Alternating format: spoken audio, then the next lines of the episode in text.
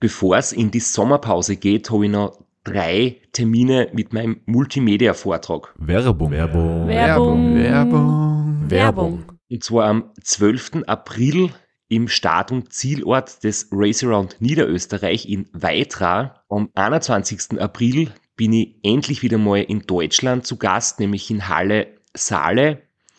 Und nach fünf Jahren Pause bin ich am 25.05. wieder in Kärnten. Und zwar in der Artbox in St. Gertraud bei Franschach. Es gibt ein paar Highlights vom Race Across America, Einblicke in meinen 24-Stunden-Rekord und natürlich ganz viel Anekdoten, teilweise auch sehr lustige, aus meinen beiden Teilnahmen beim Transcontinental Race. Wir haben sicher auch Zeit zum Plaudern, zum ein bisschen Fachsimpeln und gemeinsam einen schönen Abend zu genießen. Ihr findet alle Infos, alle Termine auf meiner Website auf www.christophstrasser.at. Dort gibt's auch die Links und die Möglichkeit, Tickets zu kaufen. Bis bald. Werbung. Werbung. Werbung. Werbung. Werbung Ende. Podcastwerkstatt. Herzlich willkommen bei Sitzfleisch Dem schweinischen Podcast über Ultracycling und das Race Across the Alps mit Florian Kraschitzer. und Christoph Strasser.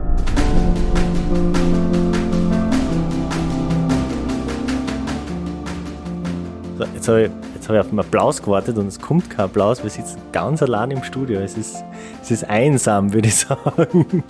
Ja, es ist heute kein Live-Podcast, aber einsam ist es nicht, weil wir haben ja jetzt einen großartigen Besuch. Genau. Äh, wir versuchen im Hintergrund eine Leitung nach Dresden herzustellen zum fünfmaligen Rata-Gewinner und mehrmaligen Streckenrekordhalter Robert Betzold. Bevor wir jetzt aber mit unserem Gespräch mit dem Robert weitermachen, habe ich noch eine Frage an die. Weißt du, wie viele Sieger des Race Across America aus Graz kommen? Beziehungsweise wie viele erfolgreiche Teilnehmer aus Graz kommen? Ich kenne einmal drei, also Teilnehmer kenne ich drei Grazer. Ja, es sind viel mehr. Du hast mich letztens bei unserer Live-Show mit einer ganz blöden Frage empfangen. Ich habe mir gedacht, heute muss ich mich revanchieren. Achso, du zählst die ganzen Crews auch dazu? Na, nur die Nur die Fahrer, Fahrer. die erfolgreich beim Ram waren. Ja, Also, jetzt bin ich eh schon aufgelaufen, jetzt kannst du mir gleich die Antwort auch geben. ich hoffe jetzt, ich vergiss keinen, das wäre jetzt super peinlich, aber der Franz Preis kommt aus Graz, der David Misch kommt aus Graz, der Sevi Zotter kommt aus Graz, der Edi Fuchs kommt aus Graz. Ähm, der Typ, der neben dir sitzt, Ja, ich habe jetzt die Zugrasten, habe ich nicht mitzählt. Ja, aber es war zumindest zum Beispiel ein Jahr, das war 2013, da waren sieben Österreicher am Start und davon fünf aus der Steiermark und die meisten aus Graz. Und eigentlich will ich jetzt nur auf, auf das hinaus, dass, dass wir da ziemliches Mecker sind, weil Lukas Kienreich ist auch noch aus Graz, der ganz brav fährt, die Anna Kofler, der Flo Kraschitzer und so weiter und so fort. Also da ist wirklich einiges los und ja, die nächste Stadt, wo so viel los ist, ist, glaube ich, Dresden. Das ist auch so ein, ein Hotspot für Langstreckenradsport. Deshalb wolltest du hin. Okay, ich verstehe. Jetzt weiß ich ja, wie äh, das Gespräch zustande gekommen ist. Jetzt kenne ich mich aus. Deswegen halten wir das Intro sehr kurz und ich würde sagen, wir schalten jetzt nach Dresden in das zweite Ultracycling-Mekka nach Graz und äh, begrüßen den mittlerweile fünffachen Sieger des Race Across the Alps, Robert Petzold. Herzlich willkommen. Ja, hallo aus Dresden und ja, einen schönen Gruß nach Graz. Ich glaube, Graz ist mittlerweile vielleicht sogar nur noch das zweite Ultracycling-Mecker. Über das können wir noch diskutieren. Ähm, aber Dresden Genau. ist wirklich ähm, Fiona Kolbinger, Björn Lenhardt und du und vielleicht noch jemand, an den wir nicht denken. ja, das sind echt ganz, ganz viele Radsportler in Dresden, die so auf der Langstrecke zu Hause sind. Da, ja, vielleicht der Thomas Hoffmeister noch, der auch schon das Radar gewonnen hat. Ähm, Martin Haubold, der mit Diabetes auch TCR fährt und Ultracycling-Geschichten absolviert, auch echt schnell oft in den, in den Top 5 reinfährt.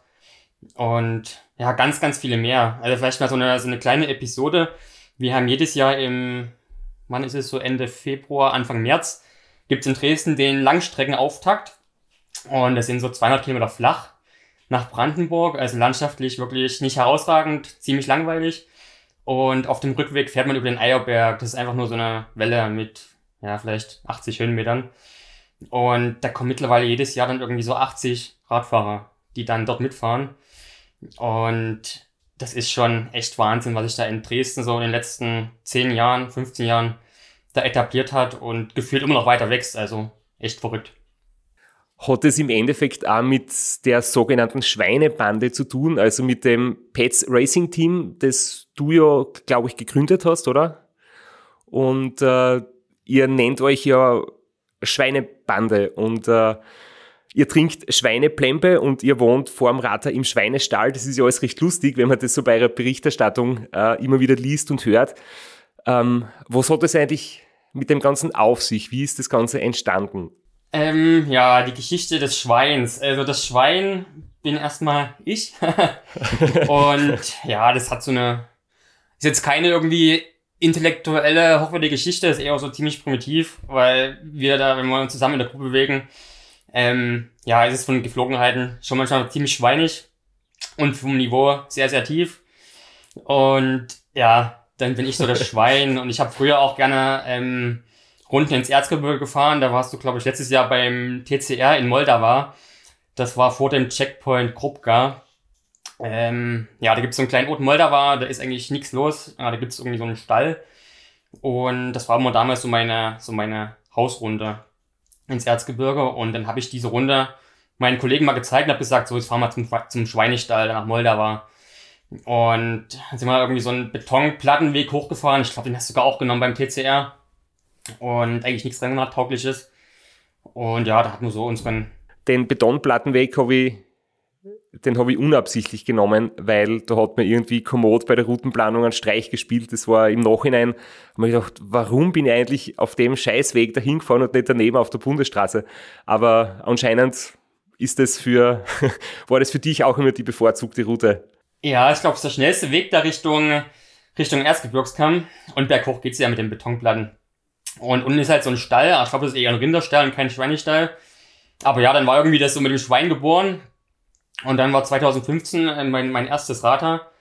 Und da hat der Thomas Hoffmeister, der dann vor einigen Jahren auch das Rater gewonnen hat, ähm, der hat dann so im Geheimen quasi in der Schweinecrew, also in meinem Betreuerteam damals vom ersten Rater, so T-Shirts anfertigen lassen. Und da war auch das Schwein dann drauf auf dem T-Shirt. Und ja, spätestens da war es dann geschehen und das Schwein war fest etabliert. Jetzt sind wir schon recht weit vorne. Fangen wir mal an. Äh, ganz hinten. Äh, wie bist du zum Radsport gekommen und wie bist du zum Ultraradsport gekommen? Äh, zum Radsport, ich glaube, das kann man gut festmachen. Und das war schon damals so die Zeit Jan Ulrich. Ne? Mit 97 Tor, 98. Ich bin 89 geboren, war damals so 98, war glaube ich die erste Tour de France, die ich so äh, mitbekommen habe, wo ich auch ja, bewusst dann so im Fernsehen geschaut habe. Da war ich damals so neun Jahre. Und ja, Tour läuft ja immer so im Juli, Sommerferien. Hat man viel Zeit als Neunjähriger. Und ich habe da echt stundenlang dann vorm Fernsehen gesessen, Eurosport. Und habe mich auf die Bergetappen gefreut, wie die dann von Anfang an übertragen wurden. Teilweise sieben, acht Stunden.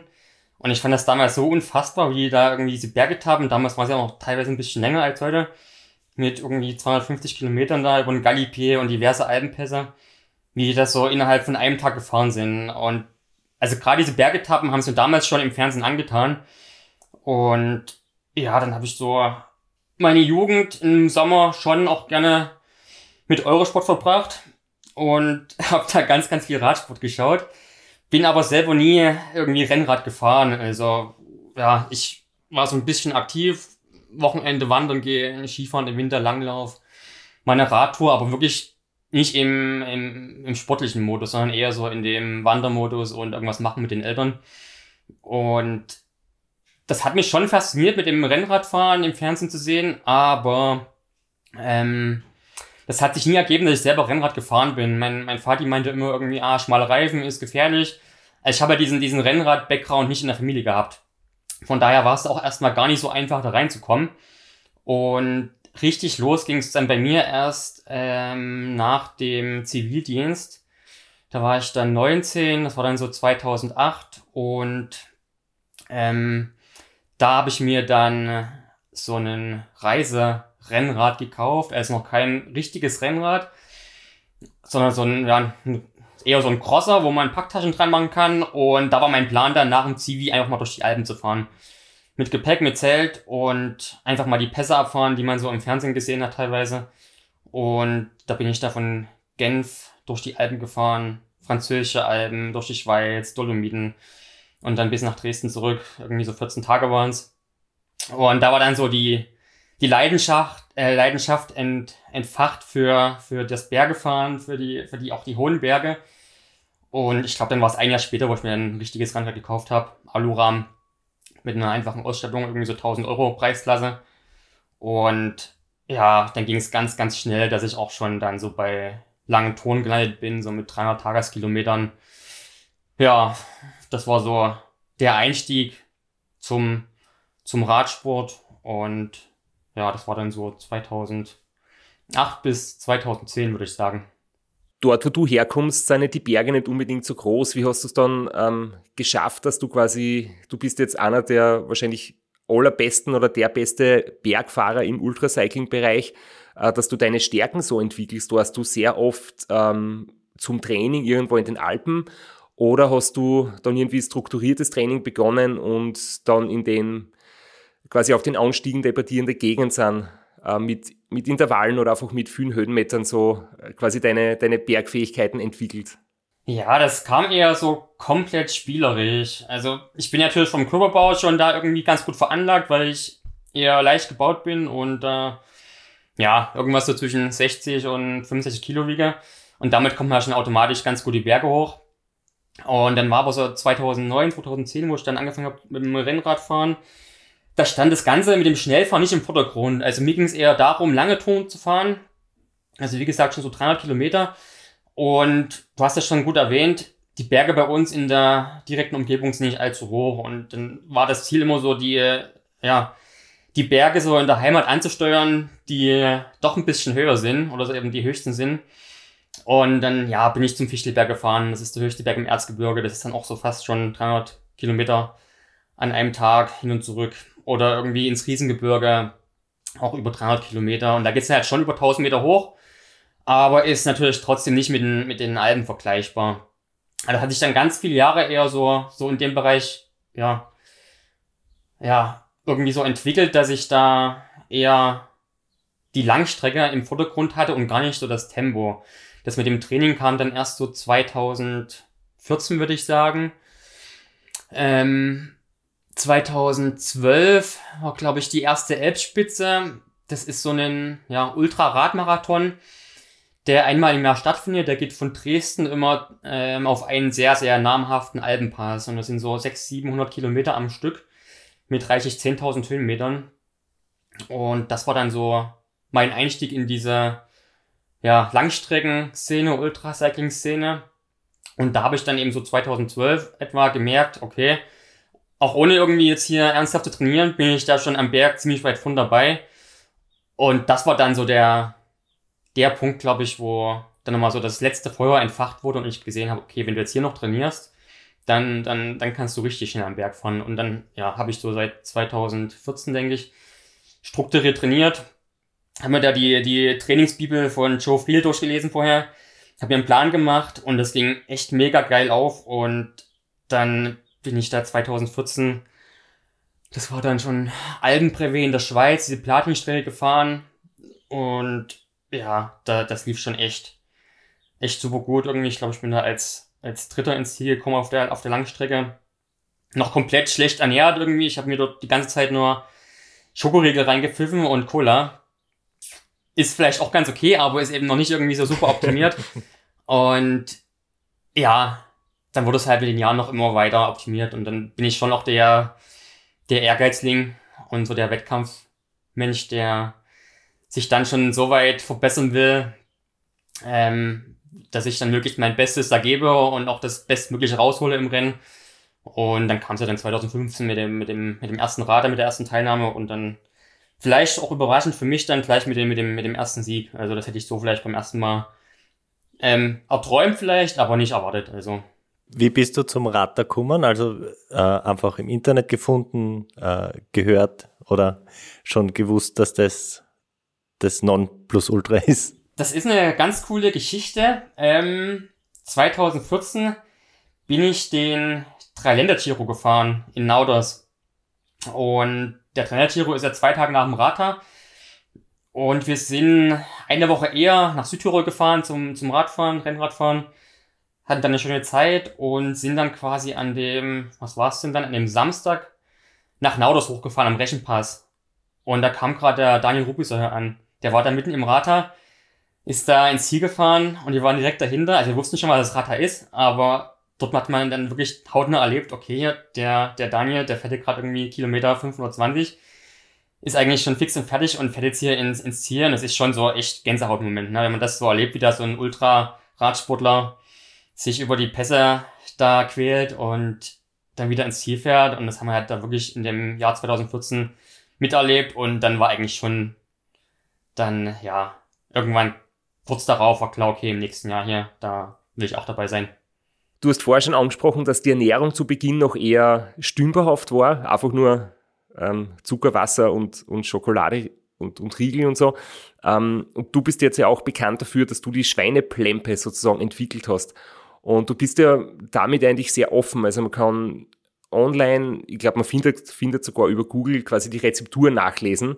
Und wie bist du zu dem zu der Mixtur gekommen und ab wann hast du da im Einsatz gehabt? Und wie gut verträglich ist sie? Weil wir haben ja damals mit dem Robert Müller schon mal drüber geredet. Er hat erzählt vom Ötztal-Marathon, da war er ein paar Tage mit euch unterwegs und da hat er die Schweineplempe auch gekostet und da haben wir uns ja fast versprochen, weil wir gesagt haben, davon wird immer gekotzt, aber das kannst du jetzt bitte richtig stellen. Ja, das ist schon teilweise so, ne? Also wie kam es zu der Schweineplempe? Ähm, das war auch so im, ja, vor dem ersten Rata. Vor dem ersten Rata habe ich dann schon noch mal ein bisschen mich belesen.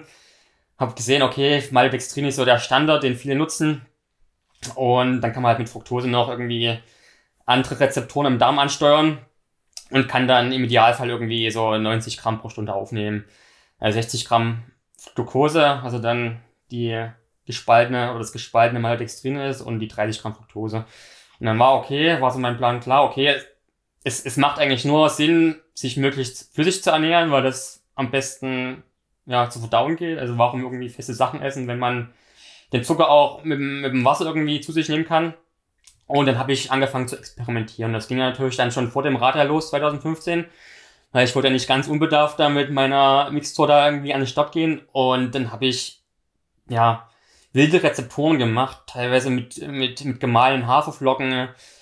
Und dann war es beim Rata so 2015, dass ich eine, äh, eine Mixtur hatte aus, aus Speisestärke, also ganz gewöhnliche Speisestärke, also ein ganz langkettiger Zucker, den man immer gut schütteln muss, weil er sich eigentlich gar nicht löst im Wasser. Ähm, da habe ich dann noch Malto reingemacht und Ananassaft für den Geschmack und natürlich ein bisschen Salz. Und, und, und Fructose war auch noch dabei. Und das war so meine, meine Schweineplembe 1.0, die ich 2015 genommen habe. und ja, ich bin 2015, glaube ich, viel zu schnell losgefahren beim Rata. Und wenn man dann irgendwann mal nach acht Stunden in Bernina einfährt oder neun Stunden oder Motirolo und merkt, ach scheiße, jetzt ist man eigentlich schon, schon leer und der Körper fährt dann irgendwie so auf Sparflamme, dann funktioniert auch teilweise die Verdauung nicht mehr so gut. Und ich war halt auch irgendwie drauf und dran, immer meine 90 Gramm pro Stunde da Kohlenhydrate rein zu, reinzuhauen, diese, diese eine Flasche da. Und das war dann irgendwann, ich glaube, beim ersten Rater war es am Bernina schon so weit. Da war es einfach zu viel. Und da habe ich dann wirklich sprechen müssen. Und das war dann auch mehrmals so bei dem ersten Rater. Ich weiß noch dann irgendwie die Abfahrt auf dem Rückweg vom Stift zu Joch, die 48 Kern. Mir ging's Hundeelend. Und mir war es dann irgendwie so übel durch die ganzen Kurven bergab. Also ich bin jetzt keiner, der irgendwie äh, irgendwie gut Achterbahn fahren kann oder irgendwie beim Autofahren über Pässe fährt, dann ist mir eigentlich immer schlecht.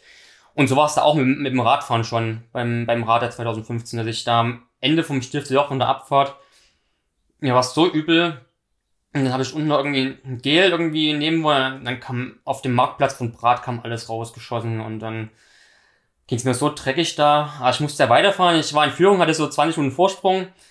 Und ja, in diesem Hunde-Elend, da ich bin dann weitergefahren und dann, ja, Rechenpass hoch, Platz eins. Da war die Euphorie dann doch so groß, dass man das irgendwie ins Ziel gerettet hat. Aber man sieht schon, dass es eben gerade beim ersten Rade alles andere als ideal lief. Und auch beim zweiten Mal habe ich wieder gebrochen. Und bei mir ist immer gerade so mit der Fructose, dass ich die halt doch nicht so irgendwie über viele Stunden vertrage. Zumindest nicht mit diesen 30 Gramm. Das ist einfach zu viel für mich. Und auch beim zweiten Rad hat es mich da am Benina ausgeräumt. Aber ich habe mir dann nach dem ersten Rad schon gesagt, wenn es sich beim zweiten Radar wieder ausräumt, du hältst nicht mehr an zum Brechen. Du fährst einfach weiter. Und so habe ich es auch gemacht dann 2016. Ich bin in Bernina hochgefahren, habe die Blempe getrunken, kam raus und egal, einfach auf die Straße gespeit und dann weitergefahren. Ich glaube, meine Betreuer haben es gar nicht erst gemerkt. Und die haben es dann erst gemerkt, wo ich gesagt habe, wir müssen mal die Dosis irgendwie ändern. Und dann, ja, haben wir es dann, glaube ich, so angepasst, dass ich dann meistens irgendwie so auf Eistee wechsle. Eistee ist immer ziemlich lecker, finde ich dort ein bisschen Malto reinmachen, ein bisschen Salz und dann ist das so die, die Notfallvariante oder einfach Cola trinken. Und dann bin ich da von der Schweineplane weggekommen. Und dann war erst, glaube ich, 2017 das erste Rata, wo ich auch damals, glaube ich, die gute Zeit gefunden habe von 20 Stunden, 40 Minuten, wo ich dann die Rezeptur noch so ein bisschen optimiert hatte. Das war dann wirklich dann nur noch Maltodextrin und Fructose, aber eben Fructose so, wie ich es gerade vertrage. Und das ging dann schon sehr gut durch. Also da musste ich eigentlich kaum irgendwie noch andere Sachen essen. Und ja, da hatte ich dann schon so weit optimiert. Und jetzt gab es noch so ein paar kleine Optimierungen für dieses Jahr. Ähm, aber das betrifft eigentlich nur die, die Art vom Maltodextrin. Da gibt es ja verschiedene Molekülketten und Längen. Gibt es ja Maltodextrin 19, Maltodextrin 6. Und ich hatte jetzt immer eine Zeit lang eher so ein kurzkettiges Malto genommen. Das ist dann eher so ein 19er. Und ich bin jetzt dieses Jahr wieder umgestiegen auf etwas teureres Malto, Malto 6. Da war ich in den letzten Jahren zu geizig zu. Und dieses Jahr habe ich wieder investiert in Malto 6. Und das ist gefühlt auf der Langstrecke nochmal einen ganzen Tick irgendwie stabiler als so ein Malto 19. Also das war jetzt vom, vom Gefühl her dieses Jahr lief das astrein durch mit dem Malto 6 und dann vielleicht so, was waren es dann so, 20 Gramm Fructose und ab und an ein Red Bull. Bei welcher Version bist du jetzt bei der Schweineplempe? 3.0, 5.0? Ja, wahrscheinlich irgendwie so 3, 4, irgendwas. Ja, aber da ich es ja eh nicht irgendwie kommerziell vermarkten will, ist es komplett Rille und ich freue mich. Ich meine, es haben schon ganz viele Leute angefragt per E-Mail und haben gefragt, was sind die Schweineplempe? Und haben dann selber probiert, mit Maltodextrin irgendwie zu arbeiten und bei den allermeisten funktioniert das schon ziemlich, ziemlich gut. Und ja, ist ja alles kein Hexenwerk. Eigentlich kann sich jeder da irgendwie auch selber belesen. Und ich bin, glaube ich, auch nicht der Erfinder von dieser Rezeptur. Und ich glaube, ich bin eher der, der das sparsam betreibt und sich das selbst zusammenmixt, als da irgendein Produkt zu kaufen, was fertig ist. Ähm, ja, aber wie gesagt, alles keine Raketenwissenschaft, aber man muss es halt testen und jeder Körper ist irgendwie anders und verträgt andere Sachen anders gut. Und ja, aber ich glaube schon, dass man mittlerweile mit der Schweineblembe schon ganz gut arbeiten kann und auch schnell Rennrad fahren kann. Und man muss dann einfach den richtigen Absprung finden und darf dann nicht noch weiter reinkippen, die Schweineplembe, wenn man irgendwie dann schon merkt, ui, es stößt dann irgendwie permanent auf und dann ist man wieder kurz vorm Brechen. Also da ist der, der Punkt schon überschritten, wo man vielleicht mal ein bisschen weniger zuführen sollte. Jetzt bist du in deiner Erzählung so einfach durchgegangen durch deine ganzen Ratters und äh, hast uns gar nicht die Möglichkeit gegeben, das gescheit anzukündigen. Du hast fünfmal teilgenommen, fünfmal gewonnen, heuer in einer wahnsinnigen Rekordzeit. Äh, erzähl uns einmal von deiner Entwicklung, also wie hast du dich von Ratter zu Ratter verbessert, was hast du optimieren können? Ich glaube, Hast du, hast du die Zeit nicht jedes Mal ein Stückel verbessert oder waren schon langsamere und, und schnellere dabei? Ja, es war schon, also das erste Radar war so, ich glaube, ich habe die Zeit nicht mehr ganz im Kopf. Also ich glaube, das erste Radar 2015 war so 21 Stunden und was werden es gewesen sein? 35 Minuten etwa. Beim zweiten Mal war es schon irgendwie so 10 Minuten schneller. Das war dann auch schon irgendwie knapp über dem Streckenrekord vom Reto Schoch. Ich glaube, der ist damals so 20 Stunden, nee, 21 Stunden und 20 Minuten gefahren. Und da war es schon nur noch knapp drüber. Und dann war mein drittes Radar, da habe ich dann diese, diese Zeit von 20 Stunden 40 Minuten gefahren. Da habe ich den alten Strenggurt schon deutlich unterboten. Und das lief schon für meine Verhältnisse echt prima durch und ich dachte, ja, das ist jetzt schon auch an dem, was ich so leisten kann. Und dann war ich vielleicht auch schon im Kopf so ein bisschen gesättigt und dann war dieses Radar 2018, wo auch der Rupi am Start war, der Daniel Rubisäuer. Und das war einfach auch arschkalt nachts. Wir hatten minus 5 Grad.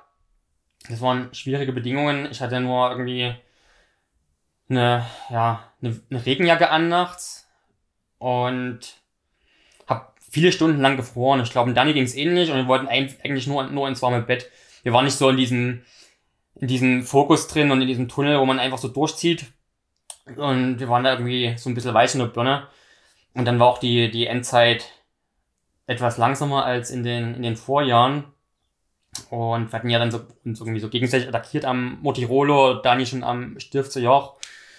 Und dann haben wir irgendwie gesehen, okay, wir sind jetzt hier auf Augenhöhe. Wir, wir kommen jetzt irgendwie nicht mehr, ja, wir können uns hier nicht mehr irgendwie da separieren voneinander. Und haben wir dann irgendwann in Davos da beschlossen, okay, das ist eh schon irgendwie alles so qualvoll, so arschkalt und uns geht's elend. Eigentlich wollen wir gerade gar nicht hier Radfahren. Und haben beschlossen, okay, wir fahren das jetzt einfach gemeinsam, gemeinsam zu Ende. Und dann sind wir da, ja, Hand in Hand ins Ziel gefahren. Nach vielleicht so 21 Stunden und 35 Minuten, also schon wieder einen Ticken langsamer. Und dann war eben die, die jahrelange Pause, wo ich dann von 2019 bis eben dieses Jahr kein Radar gefahren bin. Und ich denke, ich konnte durch die Erfahrung von den vier Teilnahmen noch ein bisschen was optimieren, gerade so mit der Ernährung, mit dem Malto 6, auch mit der Flüssigkeitszufuhr, dass man sich genau einschätzen kann, wie viel muss man denn an Flüssigkeit zuführen, dass es ähm, nicht zu wenig ist, aber dass es auch nicht zu viel ist. Mein, beim Radar ist schon für ein Ultracycling-Event ist es eine, eine kurze Strecke. Und auch so Pinkelpausen fallen halt schon ins Gewicht. Wenn man irgendwie sechsmal anhalten muss zum Pinkeln, ist es halt, ja, sind es sechs verlorene Minuten. Und ich habe das zum Beispiel dieses Jahr so eintakten können, dass ich genauso viel getrunken habe, dass ich nicht einmal pinkeln musste auf der Strecke, aber dass das trotzdem gepasst hat. Und gerade auch so Sachen mit dem Red Bull. Ich war in den ersten drei Ratas oder in den ersten vier Ratas oftmals müde nachts. Hab da echt zu kämpfen gehabt. Und habe dann halt 2018 gesehen, okay, der Daniel trinkt hier immer Red Bull nachts. Dann äh, kann das nicht so verkehrt sein. Und so habe ich halt dieses Jahr auch gemacht. Also ich stand irgendwie immer nachts dann vor den Pässen ab dem Bernina, habe ich mir immer so, eine, so ein Red Bull reingezogen. Habe dann meinen Betreuung gesagt, hier einmal Kohlensäure rausschütteln, Red Bull in die Trinkflasche umkippen und dann hatte ich mir immer vor der Passe einen Red Bull reingezogen, dass ich dann bergunter nicht müde werde, weil bergunter ist ja eher die Phase, wo man dann müde wird, weil man nicht mehr tritt und der Körper so ein bisschen runterfährt. Und habe ich vom Bernina vor der Passhöhe, vom Flüeler Pass, vom Alpola Pass und ich glaube auch nochmal vom Umbrell Pass um Stiftsjoch jeweils ein Red Bull getrunken. Das waren dann so fünf Red Bull wahrscheinlich in Summe. Und das hat mich super durch die Nacht gebracht. Also es war jetzt kein, kein so ein Push, wie man sich das vielleicht vorstellen kann durch das Red Bull, aber ich war einfach nicht müde. Also das ging ganz geschmeidig durch die Nacht und auch noch so ein Erfahrungswert eben. Ähm, ich habe mir dieses Jahr vorgenommen, beim Rata langsamer loszufahren. Und ich hatte es eigentlich jedes Jahr bisher, dass ich spätestens am Bernina platt war. Spätestens am Bernina nach 8, 9 Stunden habe ich gemerkt, so, oh je, jetzt läuft eigentlich gar nichts mehr zusammen. Da habe ich schon immer so 200 Watt auf die, auf die Kette gebracht. Und damit kommt man halt mit meinem Gewicht mit 60 Kilo noch ganz gut den Berg hoch. Aber das ist halt auch für mich dann eigentlich keine Leistung mehr, wo man irgendwie Gefühl hat, schnell zu fahren. Das ist wirklich dann eine Quälerei. Und wenn es am Bernina schon losgeht, es ist so Halbzeit vom Rata, dann ist das eine verdammt lange Zeit bis ins Ziel, wo man eigentlich irgendwie so am Rande des Hungerasts sich bewegt und sich einfach von Pass zu Pass quält. Und dieses Jahr, ja, bin ich so eher mitgefahren mit den, mit den Mitstreitern da, mit dem Daniel Bieler, mit dem ähm, Frederik Pascalini und auch mit dem, mit dem Hannes Fankhäuser. Und das Tempo, was die drei gefahren sind, war für mich dieses Jahr ein Tempo, was schon noch im Wohlfühlbereich war. Also selbst Schiff zur Yacht da hoch zu. Das war so oberer Grundlagenbereich. Wahrscheinlich genau dieser, dieser Fat Max Bereich. Und das war eben die Leistung, die dazu geführt hat, dass ich dann am Berlin nicht eingebrochen bin dieses Jahr. Ich bin dieses Jahr in Berlin auch gefahren. Das lief so gut wie noch nie. Und dann habe ich irgendwie irgendwann auf den Einbruch gewartet. Ah, der kam halt dieses Jahr nicht wirklich. Also bis zum Schluss, bis zum letzten Pass konnte ich da meistens noch so meine 220, 230, teilweise 240 Watt treten. Und es sind halt bei 60 Kilo schon fast 4 Watt pro Kilogramm, die da immer berghoch kommen. Und das lief dann wirklich, ja, so wie man sich das so im erträumt, ziemlich ideal und vom Material habe ich auch noch optimiert dieses Jahr. Also ich war da 2017, 2018 schon gut dabei, hatte mein, mein Scott da so ein bisschen gepimpt, dass es so unter 6 Kilo wiegt. Und jetzt war ich dieses Jahr so bei 5,5 Kilo Radgewicht und habe da auch gute Reifen montiert. Also ich bin nicht mehr mit irgendeinem normalen Reifen gefahren, sondern mit einem reinen Zeitfahrreifen, der quasi keinen Pannenschutz hat und bei Nässe eine extrem schlechte Traktion hat. Aber es ging sich ja gut aus, wir hatten Top-Bedingungen, es war trocken und der Reifen hat gehalten. Und das sind auch so ein paar Sachen, denke ich, wo man, ja, die, die vielleicht im Einzelnen nicht viel ausmachen, aber dann in Summe dann doch nochmal irgendwie so ein paar Minuten rausholen. Oder auch wie dieser Einteiler getragen und Aerohelm. Alles so kleine, kleine Optimierungssachen. Werbung. Werbung. Werbung. Werbung. Werbung. Flo, bist du auch schon so aufgeregt, wenn du an den April denkst? Jedenfalls, äh, wenn du das gleiche meinst wie ich, dann bin ich schon sehr voller freudiger Erwartung. Voriges Jahr haben wir erstmals einen Live-Podcast gehabt und weil das einfach so ein super schöner Abend war, werden wir das wiederholen. Und zwar dieses Mal im Zuge des Neusiedlersee Radmarathons in Mörbisch. Ja, und zwar werden wir uns am Freitag, dem 19.04. im Strandhaus Mörbisch die Ehre geben und mit einem unglaublichen Überraschungsgast äh, einen Live-Podcast aufnehmen. Also allein schon wegen dem Gast bin ich so nervös. Ich hoffe, dass du nicht dich ins Publikum setzt äh, und zuhören willst, aber ich muss sagen, der, der Gast ist wirklich grandios und ich würde sagen, wir hören einfach einmal, was er zu dem Ganzen sagt. Hallo, Johnny Holand hier. Heute stehe ich natürlich wieder am Start beim Neusiedlersee Radmarathon. Immer ein Highlight des Jahres. Nebenbei bin ich auch live beim Podcast beim Neusiedler Radmarathon. Es wird mich natürlich riesig freuen, wenn ihr live dabei seid und dass wir vielleicht kurz über ein paar Höhepunkte aus meiner Karriere reden können. Sehen wir uns dann? Wer die legendäre Stimme noch nicht erkannt hat, das war Johnny Hogerland, legendärer Fahrradprofi und Pensionsbetreiber in Kärnten. Ja, und noch unter anderem dreimaliger Teilnahme oder Finish bei der Tour de France, jetzt auch im, in der Radmarathon-Szene sehr erfolgreich und sehr umtriebig. Und ja, wir freuen uns sehr, dass wir mit ihm äh, den Abend gestalten können. Und natürlich haben wir auch was zu gewinnen. Und zwar gibt es für zwei Personen jeweils ein Ticket und einen Startplatz für entweder Zeitfahren oder Radmarathon. Zeitfahren ist am Samstag, Radmarathon am Sonntag. Das heißt, es sind zwei Tickets, zwei Startplätze und gewinnen tun die, die folgende Frage richtig beantworten. Wie viele Tage ist Johnny Hogerland bei der Tour de France 2011 im rot-weiß gepunkteten Bergtrikot unterwegs gewesen? Schickt uns eine E-Mail an sitzfleisch.christophstrasser.at. Wir freuen uns auf eure Teilnahme, wir freuen uns auf äh, den Live-Podcast im Strandhaus und vor allem auf unsere Teilnahme, weil wir beide haben auch eine Startnummer und werden Samstag beim Zeitfahren dabei sein. Ja, und werden uns wieder mal mit den Besten der Szene messen. Du wahrscheinlich ein bisschen kompetitiver als ich, aber ich freue mich immer wieder, wenn ich mir aufs Zeitfahrrad setzen kann. Heuer bin ich ohne Scheibe am Start, weil du meine Scheibe ja verkauft hast. Vielleicht können wir noch in der Leihgeschäft einfällen. Werbung. Werbung. Werbung. Werbung. Werbung Ende. Jetzt hast du schon sehr viele Dinge ausgeführt, die du gemacht hast. Mir jetzt zuerst nur interessiert, ähm, du hast 2018 das letzte Mal beim dann hast du quasi fünf Jahre Pause gemacht. Und als du ex equo mit dem Daniel Rubisäuer das Radar gewonnen hast, wart ihr beide Vierfachsieger. Und jetzt nach fünf Jahren hast du das in Angriff genommen. Was war denn da die Überlegung dahinter? Weil du warst ja in der Zwischenzeit einige Male beim Ötztal-Marathon am Start. Und was war dann eigentlich so der Beweggrund, dass du gesagt hast, ich möchte das Radar jetzt doch noch einmal ähm, angehen? Wolltest, wolltest du der sein, der dann mehr als vier Siege hat, vielleicht fünf, oder war das überhaupt kein Thema und ist es da wirklich um die, rein um die Herausforderung gegangen oder um eben das zu testen, ob deine Optimierungen bei der Ernährung, beim Bike, bei der Bekleidung irgendwie vielleicht doch noch was bringen können? Ja, also ich glaube, es ging weniger um die fünf Siege. Klar spielt das irgendwo eine gewisse Rolle, aber das war jetzt überhaupt nicht der Grund, warum ich da mitgefahren bin.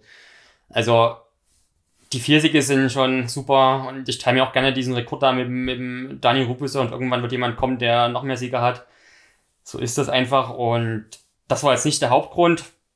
Ähm, ich glaube, es war 2000 und wann sind wir 2023, 2021 ist der Thomas Hoffmeister das Radar gefahren von unserem Team und das war damals ein super schnelles Radar. Das war da, wo der der Chuppi, der Dominik Schranz aus Tirol, das Radar gewonnen hat vom Thomas.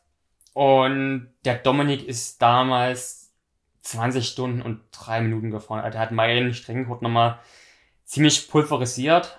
Und selbst der Thomas war schneller als ich damals bei meinem Streckenrekord.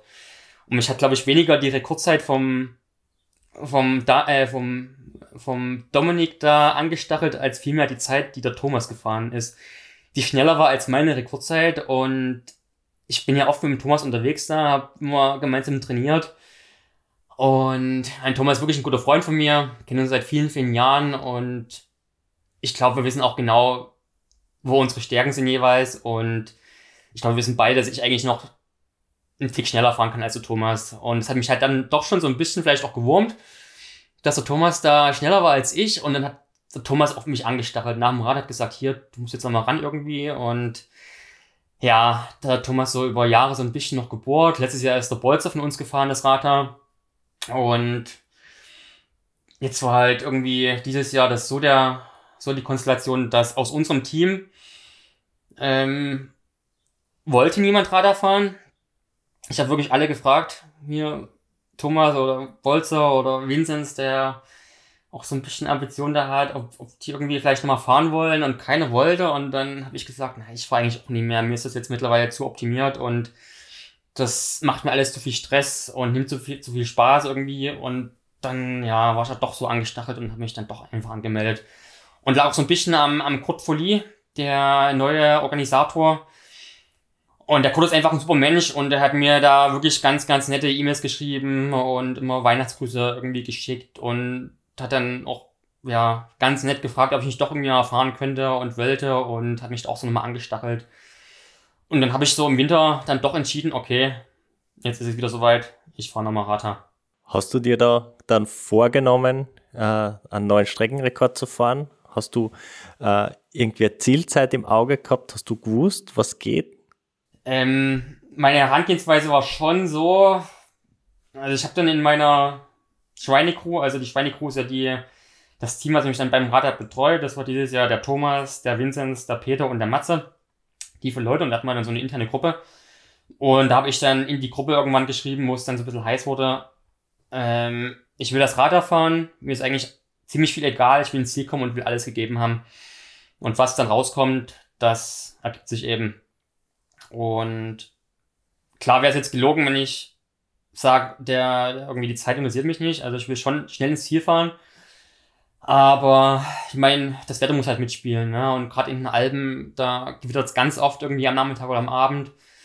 Und ich glaube auch gerade jetzt, wenn man so Richtung Rekord schielt, dann ist selbst der Wind berghoch und bergunter entscheidend, dass man da irgendwie nicht so viel Zeit verliert.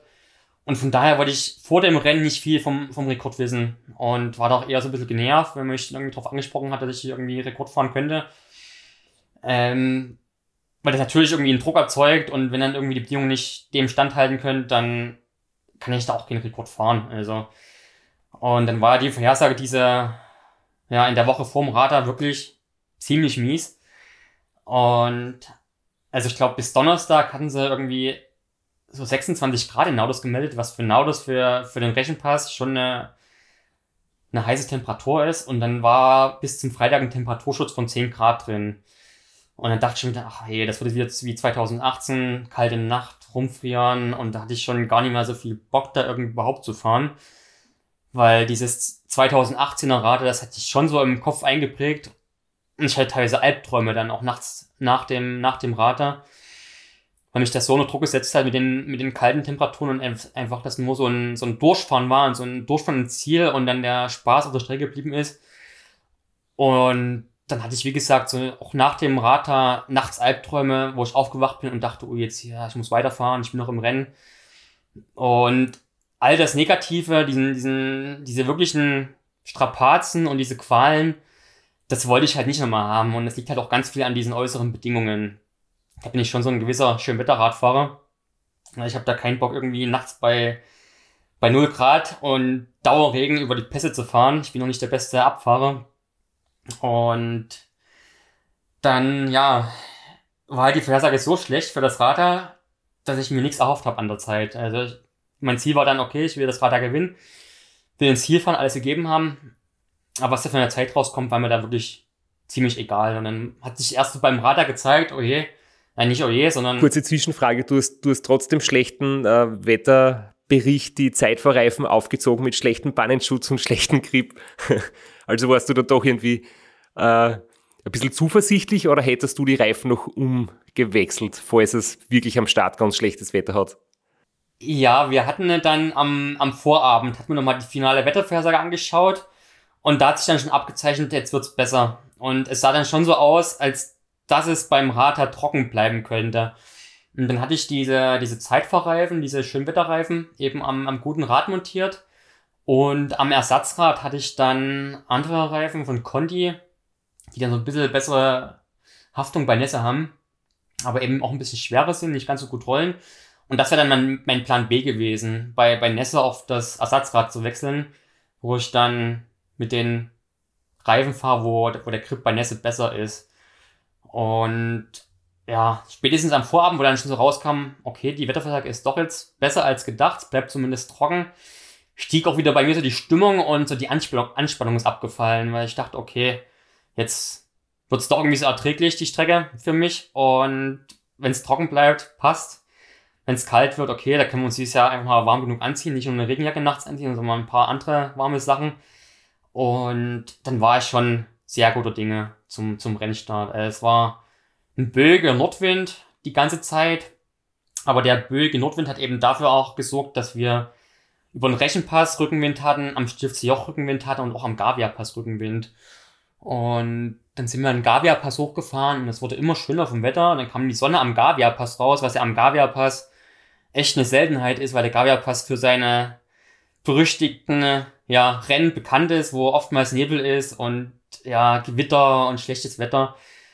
Und dieses Jahr beim Radar hatten wir dort Bomben Sonnenschein. Ich konnte dort kurz, kurz über die Passhöhe gehen, musste bergab keine Weste anziehen. Das war schon dann traumhaft. Und das sind auch dann so Momente, wo man die ganze Sache wirklich genießen kann und wo man, ja, wo man schon auch merkt, krass hier, was man hier macht, das ist schon eine, eine Besonderheit und ja, dass man eben auch so merkt, dass das was Besonderes ist. Das ist vielleicht auch eine Sache dessen, dass ich jetzt diese Pause hatte von vier Jahren, ne? dass ich da wieder richtig frisch im Kopf war. Ich hatte Bock auf dieses Rennen und dann hat alles gepasst von, vom Wetter und dann ging das echt gut durch.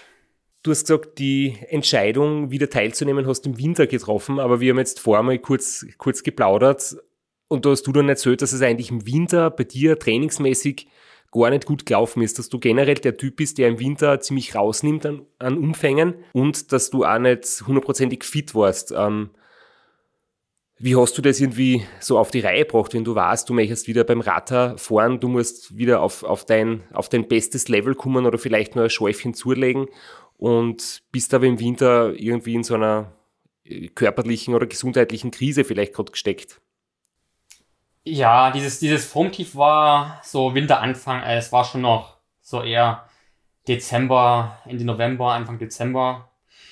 Da, ja, also Herbst war halt ziemlich bescheiden von der Gesundheit, also da hat es mich dann erstmalig erwischt mit Corona. Dann äh, hatte ich noch so ein Magen-Darm-Virus auf einer Reise eingefangen, dann waren wir im wann war es, im November, waren wir eine Woche wandern zur Schneekopf im Riesengebirge. Und da habe ich mir dann irgendwie das Bein zerschossen, irgendwie eine Entzündung in die, in die Sehne da reingefahren. Und da konnte ich nämlich zwei Wochen eigentlich, ja, nicht wirklich irgendwie vernünftig fortbewegen. An Sport war auch nicht zu denken. Und dann war die Form im Dezember wirklich grottig schlecht. Also ich bin dann mit, mit dem Frank, auch einem guten Trainingskollegen aus meinem Team, wir sind da im Dezember nach Zinnwald hochgefahren. Zinnwald liegt auf dem Erzgebirgskamm. So der, der höchste Ort, reichlich 800 Meter Höhe. Und da hat man so eine, so eine Trainingsrunde gemacht, nachmittags vier Stunden nach Zinnwald hoch. Und zwar Sauwetter. Also wir sind dann hochgefahren, oben Schneeregen, arschkalt, 0 Grad. Und dann der letzte Anstieg nach Zinnwald hoch. Ich habe da irgendwie so 200 Watt auf die Kette gebracht und mein Puls schoss so Richtung 180. Also es ist ja, ich, ich war schon natürlich auch frisch, weil ich nichts gemacht hatte vorher. Aber das war dann schon irgendwie schon fast nah an der Schwelle dran. Also vielleicht war meine, meine Schwellenleistung damals so im Dezember bei 230 Watt etwa, 220 Watt. 4 Watt pro Kilogramm vielleicht gerade mal. Und ja, aber ich habe eben in den Jahren vorher schon die Erfahrung gemacht, okay, wenn du im Winter schlecht in Form bist, ist das überhaupt nicht schlimm. Ich brauche drei, vier Monate ordentliches Training und straffe Belastung und dann baue ich mir da die Form irgendwie zurecht und dann merke ich dann schon so ab, ab Januar, wie das dann jeden Monat vorwärts geht und man dann die, die Fortschritte sieht und spürt und dann, ja, habe ich da schon auch so auf meine Erfahrungen vertraut und wusste, okay, wenn ich jetzt gesund bleibe und ordentlich trainieren kann, dann, dann bringe ich das zusammen zum Radar und hatte auch die Erfahrung aus der, aus der Pandemie, ähm, wo er so zwei Jahre lang so ziemlich wenig lief. Und da bin ich dann so oftmals so einfach auf Segmente gefahren, hab bei Strava Koms geholt.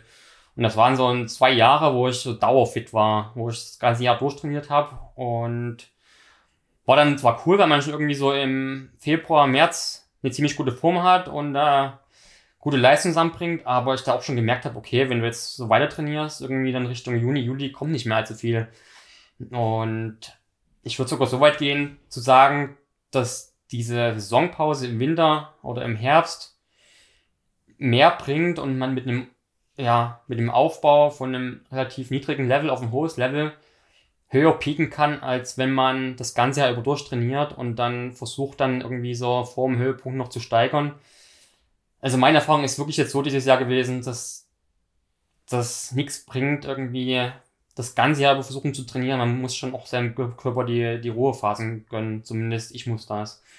Und wenn man dann eher so rausnimmt im Winter, sich auch körperlich da nicht so an die Grenzen bringt und auch, auch geistig nicht. Also es fahren ja mittlerweile ganz viele Leute so auf Swift oder verbringen da teilweise wirklich komplett die Trainingsstunden auf Swift im Winter.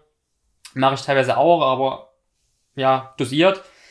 Und natürlich fahre ich auch mal Intervalle auf Swift im Winter, aber nicht irgendwie im, im hochintensiven Bereich. Also das ist so der, ich fahre im Winter kein Intervall, was mich irgendwie an, an meine Grenze bringt. Das soll alles noch so ein bisschen im Wohlfühlmodus sein. Und dann geht's wirklich bei mir erst so Ende, Ende Januar oder weniger sogar im Februar los, wo ich dann anfange, Struktur reinzubringen und versuche, das sukzessive Monat für Monat zu steigern. Und das zahlt sich so für mich ziemlich gut aus ich glaube, im Kopf ist es ja wirklich ein Motivationsthema. Wenn du das ganze Jahr irgendwie ähm, permanent dein Bestes gibst in jeder Trainingseinheit und wirklich auch viele Stunden am Radl sitzt, ähm, hast du irgendwann im Kopf nicht mehr die, die Kraft und die Entschlossenheit, ähm, der Training durchzuziehen. Also so merke ich das immer, dass ja für den Kopf einfach auch für die Langzeitmotivation die Pausen ganz wichtig sind, dass du wieder richtig Bock kriegst aufs Radlfahren, dass du wieder richtig hungrig bist und äh, nicht quasi dauergesättigt und die zu jeder Trainingseinheit irgendwie dann zwingen musst oder so. Genau, unbedingt. Also, und ich würde sogar so, weit gehen und sagen, dieses Jahr vom Rata habe ich ja dann schon auch sehr viel in diesem eher Ausdauerbereich trainiert, gar nicht so in diesem hochintensiven Bereich. Und es gab wenige Einheiten im Training, wo ich wirklich an meine absolute Kurzgrenze gegangen bin. Und auch das war gut, dass man einfach dann zum Rata einfach komplett frisch ist und dort alles geben kann. Ich meine, man, oder ich zumindest kann es vom Kopf her nicht so abrufen, dass ich jede Woche irgendwie da an mein Limit gehe. Das geht einfach nicht für mich. Und wenn man da richtig frisch ist im Kopf und da Reserven hat und die dann wirklich im, im Rennen abrufen kann, da ist das auch vom Kopf her nochmal echt eine, eine Stufe besser, denke ich. Du sprichst sehr viel äh, über Watt, Schwelle, Fatmax. Äh, das ist der Weg, wie du trainierst, also und auch deine Rennenpace. Du schaust auf die Wattmesser und äh, verlässt dich da hundertprozentig darauf, weil wir haben im Siegerinterview vom Rata gesehen, dass du mit Pierre philosophiert hast über äh, Höhenmeter pro Stunde und das kann ich noch so ganz dunkel, das war ganz früher mal irgendwie ein Wert, auf den man geschaut hat. Oder benutzt du den weiterhin? Ähm, die Höhenmeter pro Stunde, das ist dieses Jahr gar kein Wert gewesen. Ich hatte das auch als Datenfeld auf dem Garmin nicht mehr angezeigt beim, beim Rata. Und ich würde es auch gar nicht mehr nur an den Watt festmachen. Ich meine, die Watt sind eher so im, im Training wichtig, auch gerade, dass man so diesen Fat-Max-Bereich gut treffen kann. Und rein im Rennen hat man natürlich schon irgendwie so eine Vorstellung von Wattzahlen, die man treten möchte. Aber am Ende macht man es dann doch am Körpergefühl fest. Also man merkt ja dann schon irgendwie so, wie das so läuft, wie sich das anfühlt. Und dann ist der Wattmesser im Rennen eher vielleicht dann das Instrument, wo, wo ich dann versuche, gleichmäßig zu fahren, auch am Pass. Es sind ja ganz viele fahren nach, also wirklich rein nach Gefühl und nehmen dann irgendwie in Flachpassagen raus, drücken dafür Wellen stärker weg. Und das ist nie so mein, mein favorisierter Fahrstil. Ich versuche da wirklich auch gleichmäßig berghoch zu fahren. Und das ist vielleicht eher so ein Ding, wo man sieht, okay, so auf Strecken vielleicht wie, wie das, das Zielstück da nach Davos, wo es eher ein bisschen flacher ist, dass man dann versucht, okay, ich bleibe jetzt trotzdem weiter hier bei meinen Wattzahlen, drücke da die 220, 230 Watt durch und gucke da, dass das geht. Aber rein am Anstieg ist dann, glaube ich, eher so ein, doch ein bisschen mehr nach, nach Gefühl. Und ich hatte jetzt auch beim Rata einen neuen Leistungsmesser, eine ganz leichte Kurbel, die ich da vom Tobias aus Schleswig-Holstein ja, ausgeliehen bekommen habe. Das ist eine, ein THM Powermeter und der Powermeter ist in der Kurbel drin. Ich glaube, das ist überhaupt der, der leichteste Powermeter, den es gibt, aber dafür ist er halt ziemlich ungenau. Von daher sind auch die, die ganzen Leistungswerte, die ich getreten habe dieses Jahr, beim Radar mit Vorsicht zu genießen. Da misst halt nur mit einem Demisstreifen in der Kurbel, was dann quasi einer einseitigen Messung entspricht vom, vom linken, linken Bein und ja, alles so ein bisschen ungenau. Also von daher konnte ich mich da auch im Rennen nicht, nicht hundertprozentig auf die Zahlen verlassen. Und auch so in meinem, meinem Alltag, an meinen Trainingsrädern oder auch meinem Wettkampfrad, ich nutze mittlerweile Powermeter, die sind zehn Jahre alt. Und wenn man im Winter doch mal auf der Rolle fährt, auf dem Tax Neo, sieht man doch, oh je, das ist alles gar nicht mehr so genau, wie man sich das vorstellt. Und da weiß ich mittlerweile auch schon einzuschätzen, dass die, die Zahlen generell mit Vorsicht zu genießen sind. Also, wenn, wenn man ein Intervallprogramm draußen fährt und dann läuft's mal nicht so, dann muss ich nicht unbedingt am, am Körper liegen, der einen schlechten Tag hat oder an mir, sondern dann kann es auch mal an dem Powermeter von mir liegen, der einfach zehn Jahre alt ist und vielleicht auch eine gewisse Temperaturtrift hat da. Also ich glaube schon, dass ich da mittlerweile locker genug bin und da nicht nur nach den Zahlen gehe, sondern auch da auf mein Gefühl vertrauen kann. Welche Zahl sicher nicht lügt, ist das Gewicht. Du hast dir vorher schon gesagt, das Rad hat bei dir weit unter, unter 6 Kilo. Ich muss ehrlich sagen, Flo, weißt du, wie schwer dein Radl ist? Keine Ahnung. ich tue ich meins auch nie abwiegen, äh, vor allem nicht, wenn es irgendwie noch Taschen drauf hat. Aber ich glaube halt, dass es wahrscheinlich so zwischen 6,5, 7,5 Kilo hat, vermutlich, so wie die meisten von den, von den guten Rennrädern. Ähm, du weißt das aber ziemlich genau und du beschäftigst dich ja sehr viel damit, weil natürlich logischerweise beim Radler die Höhenmeter und damit als Gewicht eine riesige Rolle spielen. Äh, was machst du alles, um das Rad so leicht zu kriegen?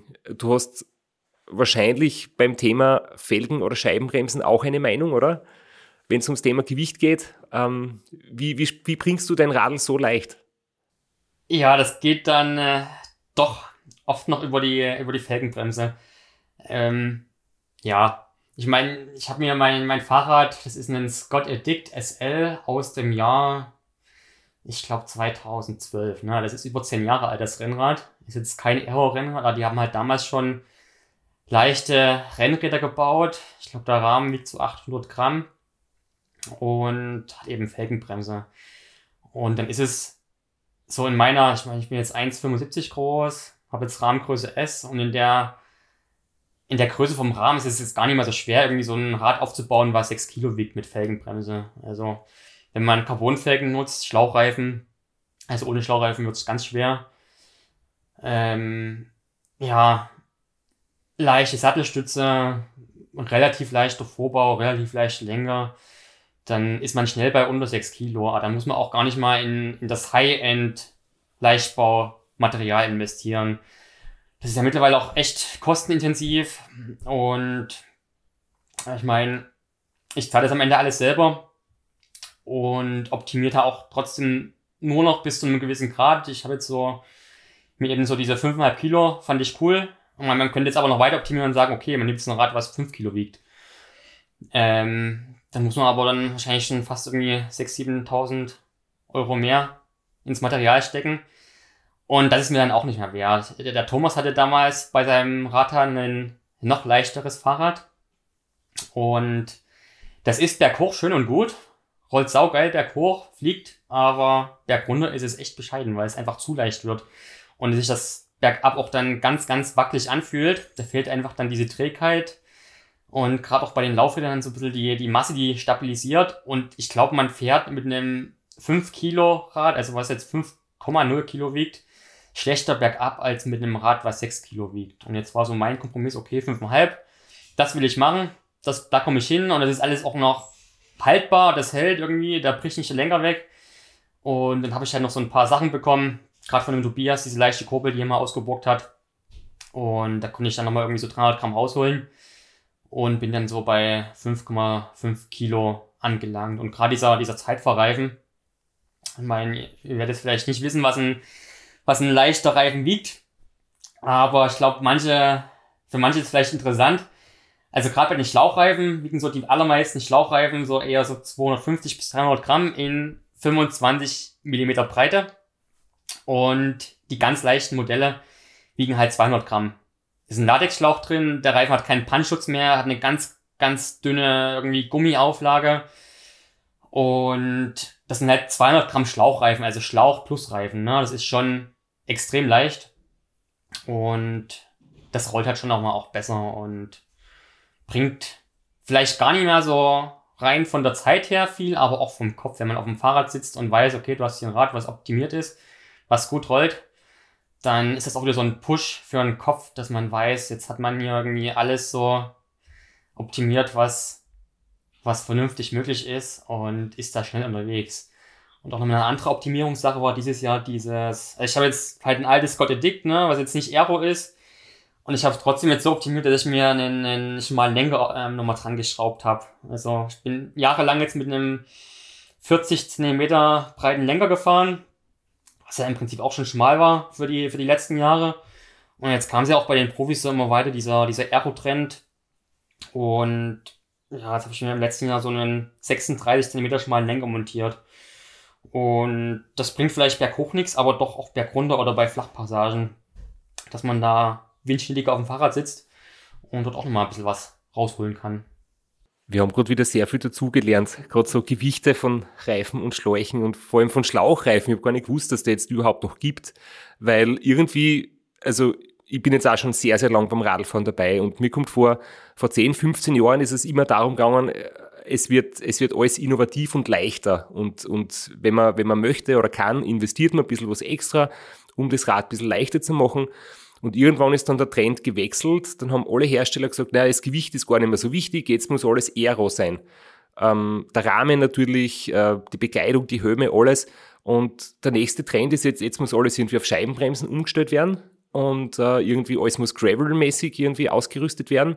Und das Gewicht ist jetzt völlig egal. Jetzt werden die Räder wieder schwerer und ich glaube, so das richtige Leichtbauzeug, ähm, nämlich auch Laufräder, wo Schlauchreifen draufpassen, das kriegst du jetzt eigentlich nimmer. Zumindest ist es nicht bei den aktuellen Serien dabei. Entweder hast du noch was Altes irgendwie an Schätzen herumliegen oder findest irgendwelche Liebhaber, die das da quasi verkaufen. Also ich denke, das ist, wie du sagst, es ist nicht alles nur Vorteile, wenn alles leichter wird, gerade wenn es um die Sicherheit geht oder so, um die Stabilität. Aber ich glaube, heute findet man in, der, in den aktuellen Katalogen gar nicht mehr so viele Leichtbausachen wie vor zehn Jahren. Ja, das ist schon so. Also ich war wirklich schon eher mit, mit alten Sachen rum, ne? Die es so mittlerweile, glaube ich, gar nicht mehr so als Neuware zu kaufen gibt.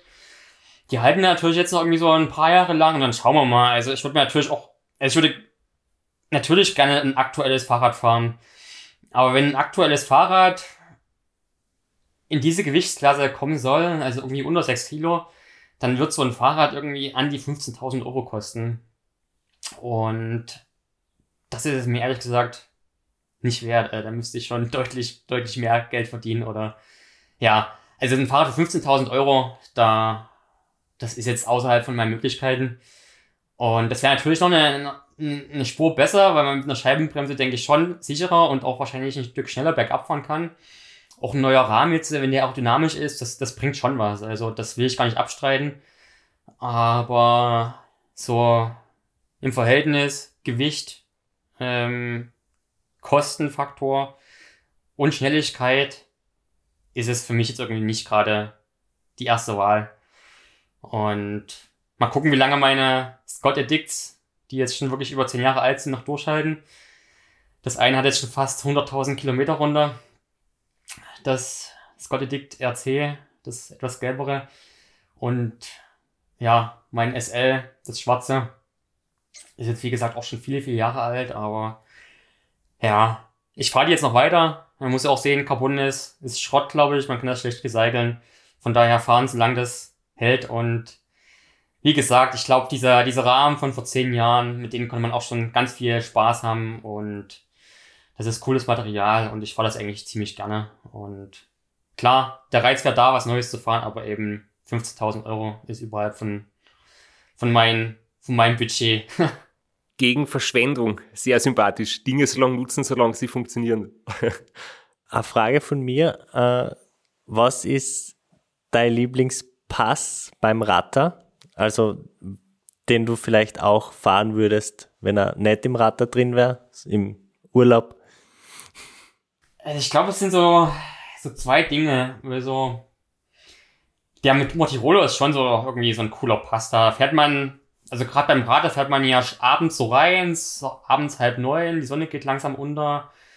Da ist Ruhe, da ist kein Verkehr und man, man kann auch beim Radar dann am Motirolo diese Stimmung richtig aufsaugen. So, man hört dann irgendwie die Grillen zirpen und die Sonne geht unter. Ich habe auch gerade dieses Jahr ganz oft so irgendwie auf die Bergwelt geschaut und habe da den Sonnenuntergang beobachtet und das war schon, schon eine coole Sache wieder.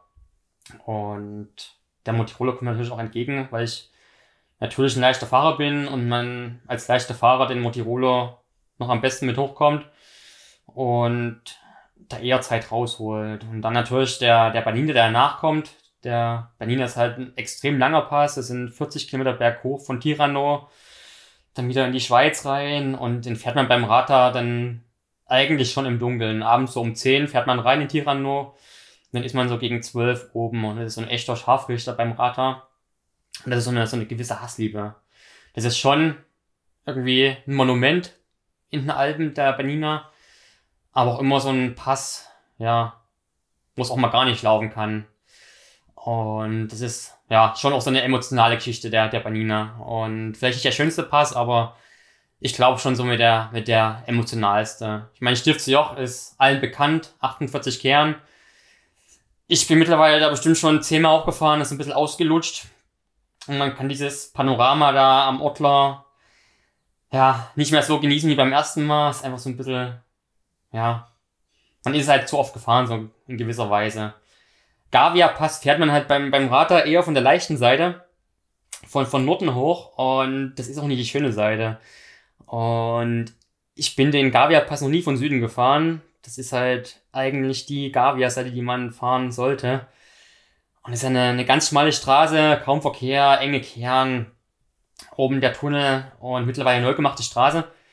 Oben nur asphaltiert, also die, die extrem großen Schlaglöcher sind weg.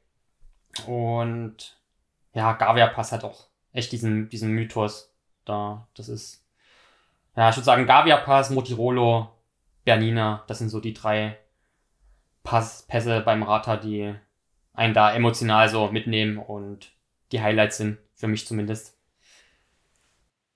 Bist du, bist du den Alpula Pass schon mal tagsüber gefahren? Weil das war für mich zum Beispiel das Schlüsselerlebnis, äh, dass ich noch dreimal Rata irgendwie den Alpula Pass nicht count habe. Ich habe nur gewusst, also in diese Richtung, wie er beim Rata geht, haben wir die extrem lange Abfahrt und Abfahrt ist schwierig und man ist immer ein bisschen vorsichtig in der Nacht und gerade bei Regen oder so ist es halt wirklich echt zum Aufpassen. Und erst viele Jahre später habe ich dann, also das war 14 Jahre später, habe ich ihn dann einmal bei Tags von der anderen Seite erlebt und das war jetzt das extreme Aha-Erlebnis und so richtig unglaublich, dass ich mir denke, ähm, du bin jetzt dreimal drüber gefahren beim Radfahren und ich habe eigentlich die gesehen bei Tag und das war echt, echt cool. Kennst du den? Ja, also der den Algola Pass bin ich 2009 bei meiner ersten Albentour mit Gepäck gefahren. Und eben von dieser richtigen Seite von Bergün hoch, also diese Nordseite. Und ich glaube, ich war damals schon ziemlich im Arsch bei dieser, bei dieser Albentour und bin da auch geschlichen. Und hatte auch echt genug Zeit, da die, die Landschaft zu genießen. Und gerade oben ist ja echt bombastisch da, dieses Hochtal, oben wo es so lange flach ist, das ist schon, schon eine coole Sache. Und von daher hatte ich schon die Bilder im Kopf da, wusste auch dann diese Notauffahrt, wo diese Passage ist an dieser Schlucht, wo man dann beim Radar bergab und auch ein bisschen aufpassen muss, dass man da nicht irgendwie zu weit links fährt und mit zu viel Schwung da irgendwie bergab fährt, weil es dann wirklich teilweise tief bergab geht. Ähm, ja, da wusste ich schon ähm, beim Radar, was mich da erwartet. Und es ist, glaube ich, auch teilweise ganz gut, wenn man weiß, okay, das ist ein schöner Pass, wenn es hell ist, dann kann man nicht so berg, also im, im Dunkeln dann so ein bisschen die Bilder ausmalen und kann sich da vielleicht so ein bisschen für den Kopf ein paar positive Gedanken schaffen, wenn man weiß, ui, ja, hier ist eigentlich, eigentlich ganz schick, wenn man im Hellen fahren würde. Nachdem du ja da Experte bist und ich auch vor jedem Pass, den ich nicht kenne, quäl dich konsultiere. Einfach, das ist so drin, das macht man einfach als Rennradfahrer, da schaut man einfach einmal nach. Wel- Welcher ist für dich der schönste Alpenpass, wenn wir schon dabei sind? Weil ich bin immer für Tipps zu haben. Der schönste Alpenpass, ähm, wurde ich schon oft nachgefragt und kann ich auch eine, eine einfache Antwort geben. Und zwar bin ich den 2013 oder 14 gefahren. Das wieder so eine Alpentour mit Gepäck, mit, mit Packtaschen am Fahrrad dran.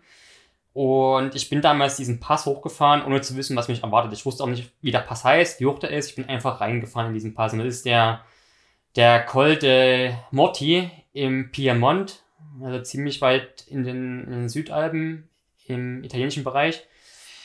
Und ich bin ihn damals gefahren mit Gepäck und war dann wieder schon irgendwie so eine Woche unterwegs, keinen Ruhetag gemacht, mit meinen Packtaschen da irgendwie zum Frühstück wenig gegessen und dann bin ich da in diesen Col de Morti reingefahren, habe mir unten noch so eine, so eine Packung Aprikosen reingezogen und dachte, ja, wirst du irgendwie hochfahren. Und dann ist er immer steiler geworden und das war eine schmale Straße, rauer Asphalt, alles so ein bisschen tschechisch und rampig und nichts los. Also kein Verkehr und dann kommt man in so ein Hochtal rein und dann hört man da halt die, die Murmeltiere pfeifen und dann habe ich da gesehen bei der ersten Befahrung von mir, hier geht's noch ein ganzes Stück höher, da oben sieht aus wie Schnee, das sind einfach nur weiße Felsen irgendwie, ein helles Gestein und dann habe ich aber die Straße nicht gesehen da oben und dann habe ich erst wirklich hinterher festgestellt, oben, wo, wo diese weißen Felsen sind, da ist auch die Straße. Und dann ist das echt ein langer Pass. Ich glaube, von, von De Monte bis, bis zur Passe hoch, bis zum Col de Morti sind es 1600 Höhenmeter, wirklich rampig. Und ich da jetzt mit meinem Gepäck und irgendwie so im halben Hungerast da hoch ge, geeimert. Und das war dann schon eindrücklich. Und das war halt auch von der Stimmung ganz cool, weil oben so ein bisschen der Nebel durchzog und da ist so eine Statue von Marco Pantani. Und es sah so ein bisschen gespenstisch aus und dann war wirklich da gar nichts los und dann keine Autos, bisschen Nebel, diese Passe, ich komplett im Arsch und dann in die Abfahrt gefahren, auch nichts los, schlechte Straße wieder. Und das ist einfach so ein Alpenpass, der nicht ganz so klassisch ist, und nicht so, so allglatt geleckt.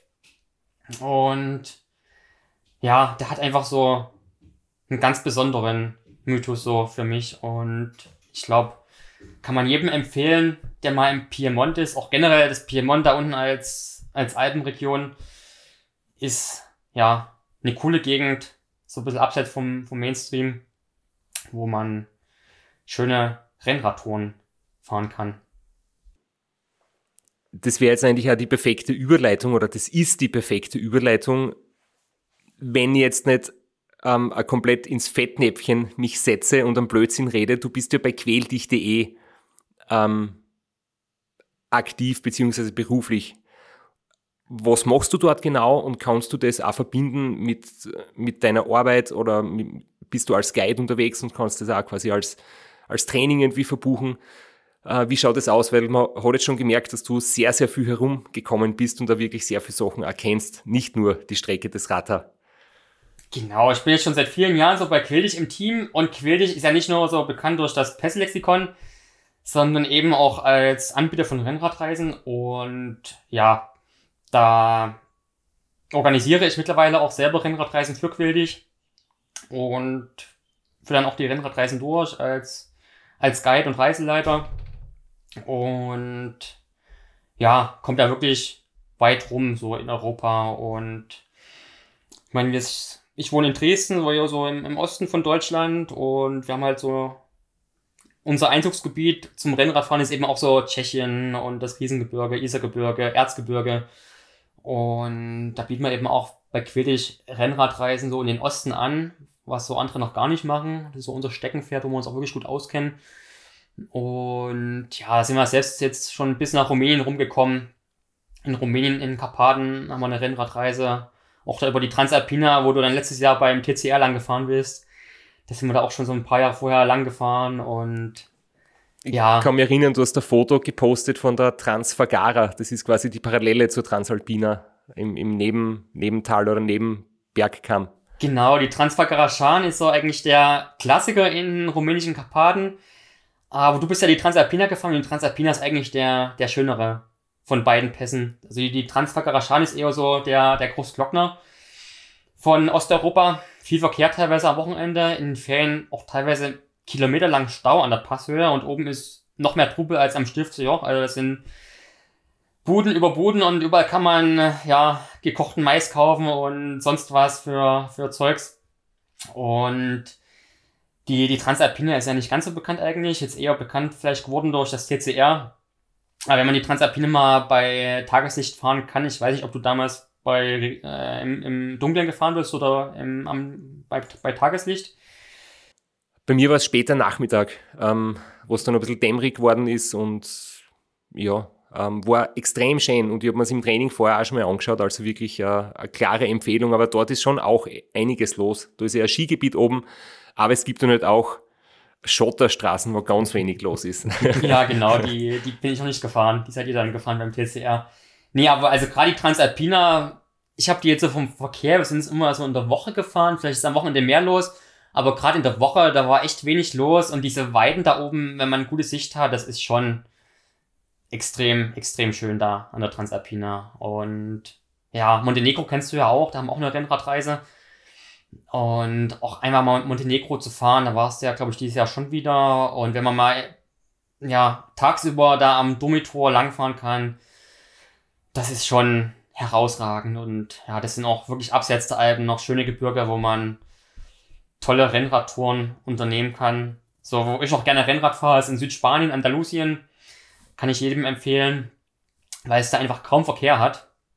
Und wenn es Verkehr hat, die Spanier sind sowas von rücksichtsvoll und da hupt keiner, da überholt keiner irgendwie eng. Und es ist ganz, ganz entspanntes Rennradfahren. Das Sierra Nevada, Andalusien, kann ich nur empfehlen, jedem. Und bei Quedig mache ich gerne die Reisen im Frühjahr. Ähm, oder im zeitigen Frühjahr, fast noch im Winter. Wir sind jedes Jahr auf dem Kanaren, haben da ein Bergtraining auf Gran Canaria und eins auf Teneriffa, jeweils eine Woche lang. Ich mache immer die beiden Wochen mit. Und das hilft mir natürlich auch schon selber ähm, gut weiter, weil man einfach dann Ende Februar, Anfang März aus dem schlechten Wetter hier in Mitteleuropa rauskommt und einfach mal zwei Wochen mit, mit schönem Wetter hat. Und das ist schon auch so für, fürs Gemüt gut dass er ein bisschen Vitamin D tanken kann und einfach in der Sonne, Sonne Rennrad fährt und das noch in, in guter Gesellschaft und bei schönem Wetter. Man, was will man mehr?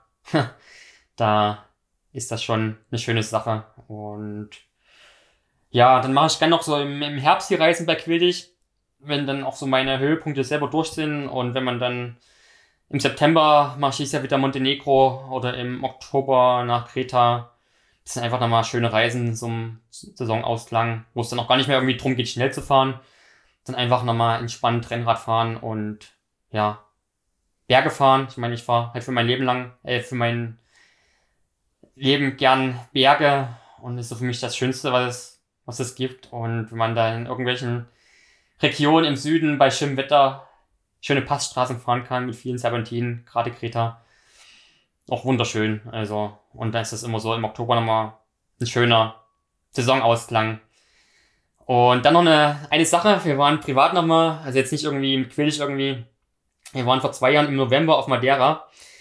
Und jeder, der mal irgendwie richtige, harte, steile Berge fahren will, der sollte unbedingt mal nach Madeira fahren. Da gibt's Anstiege, die sind so steil, irgendwie so 15% im Schnitt und auch längere Passagen drin.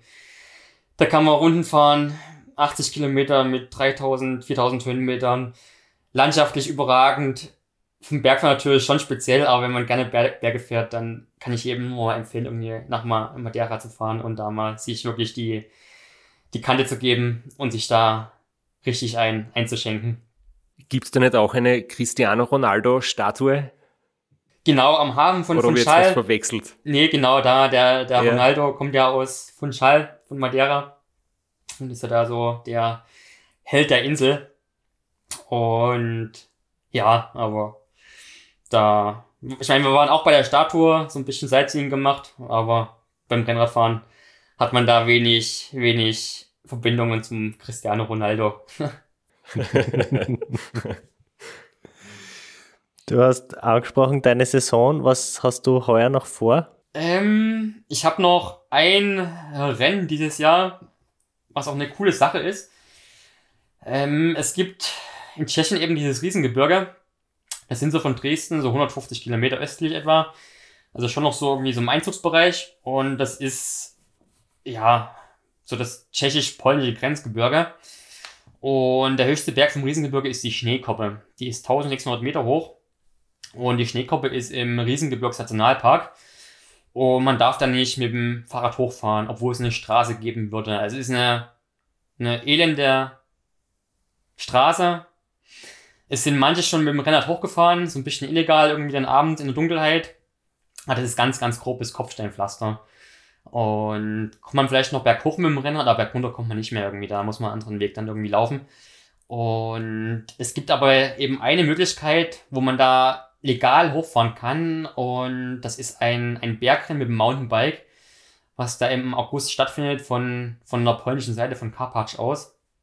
1000 Höhenmeter, unten zwei Kilometer Asphalt und dann so, ich glaube, so acht Kilometer auf dieser grob gepflasterten Straße, wo es die Steine schon schräg raushebt. Und da würde ich jetzt im August mal mit dem Mountainbike am Start sein. War auch nicht leicht, an den Startplatz zu kommen, weil das limitiert ist irgendwie. Die haben nur 300 Startplätze. Und diese Startplätze sind innerhalb von 30 Sekunden weg. Und das halt alles polnisch bei der Anmeldung. Und da hat man als solcher schon irgendwie so einen schweren Stand überhaupt reinzukommen.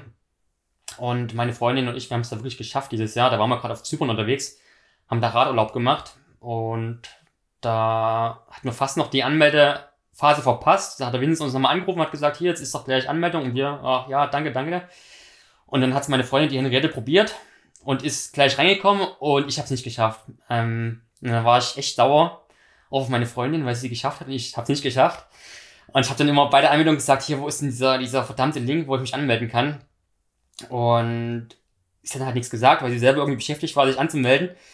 Und dann war sie halt drin und ich war nicht angemeldet. Und dann war ich schon sehr traurig und auch so ein bisschen wütend, dass ich es nicht geschafft habe. Und dann hat er halt die Henriette irgendwie gelesen, dass es am nächsten Tag noch eine Nachmeldung gibt. Ähm, man muss halt gleich bezahlen, den Startplatz, und irgendwie gab es halt so 30, 40 Leute, die nicht bezahlt hatten.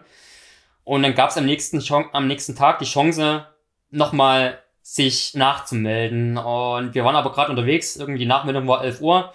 Und wir sind da gerade den Olympus hochgefahren mit, dem- mit dem Fahrrad. Und der Olympus ist der höchste Berg von, von Zypern. Und das war halt eher gerade so unsere Tagesaufgabe. Und da hatten wir uns einen Wecker gestellt, dann war mitten im Tagesanstieg 11 Uhr vom Rad abgestiegen. Und dann habe ich der Henriette mein, mein Telefon gegeben. Und sie wusste ja vom Vortag, wie das funktioniert mit der, mit der polnischen Anmeldung. Und sie hat das dann wirklich ruckzuck innerhalb von 10 Sekunden irgendwie das Formular ausgefüllt, abgeschickt und dann hat's gereicht und dann hatte ich auch meinen Startplatz und dann, dann war ich glücklich. Und jetzt freue ich mich dieses Jahr, da noch dieses Highlight zu haben. Also was ganz anderes als das Radar, weil es ja ist ein Bergzeitfahren, ne? Also hat gar nichts mit, mit Ultracycling zu tun. Ist eine Belastung von so 40 Minuten etwa. Kurzes Bergzeitfahren und ja, da freue ich mich jetzt echt dieses Jahr drauf und ich bin auch echt froh, dass ich jetzt dieses Jahr nicht nochmal irgendwie eine Langstrecke vor mir da habe. Also das passt vom Kopf jetzt äh, ganz gut. Ich hoffe jetzt, dass ich dann die nächsten fünf Wochen nochmal gut trainieren kann, intensiver trainieren kann, kürzer trainieren kann, weniger Umfang. Und dann geht's da mit Volldampf auf die Schneekappe. Einteiler und Zeitver, also Einteiler und Zeitverhelm wird ausgepackt am Mountainbike dann. Nee, Zeitverhelm brauchen wir nicht da. Einteiler denke ich schon, weil ein Einteiler auch leichter ist als eine Radhose und ein Trikot. Deswegen macht ein Einteiler immer Sinn. Aber Zeitverhelm nehme ich nicht, weil mein Zeitverhelm, ich glaube, 40 Gramm schwerer ist als mein leichtester Helm. Und dann nehme ich lieber den leichtesten Helm. Auch wenn es 40 Gramm sind, ich meine, das bringt echt gar nichts, ne? Aber ja, so ein bisschen mein, mein Tick da am Gewicht zu optimieren. Wenn du jetzt irgendwie Spaß hast an kurzen, schnellen Rennen, kommst du damit zum King of the Lake, da kannst du den schweren Zeitverhelm einmal mitnehmen. Und da werden wir uns dann treffen, weil der Flo und sind heuer auch dabei. Ja, aber da fehlt mir das Gewicht, glaube ich, für, für das Zeitfahren. Und ist eine coole Sache, was ihr da habt da in Österreich. Und der, dieses Zeitfahren hat ja auch echt Anklang und wächst ja. Aber ich habe halt selber kein, kein Zeitverrat. Und ein Zeitverrat ist auch wieder so eine Sache. Wenn man da keinen keinen Sponsor hat, ist das eine, eine teure Angelegenheit, diese Optimierung da, diese Aero-Optimierung da vorzunehmen.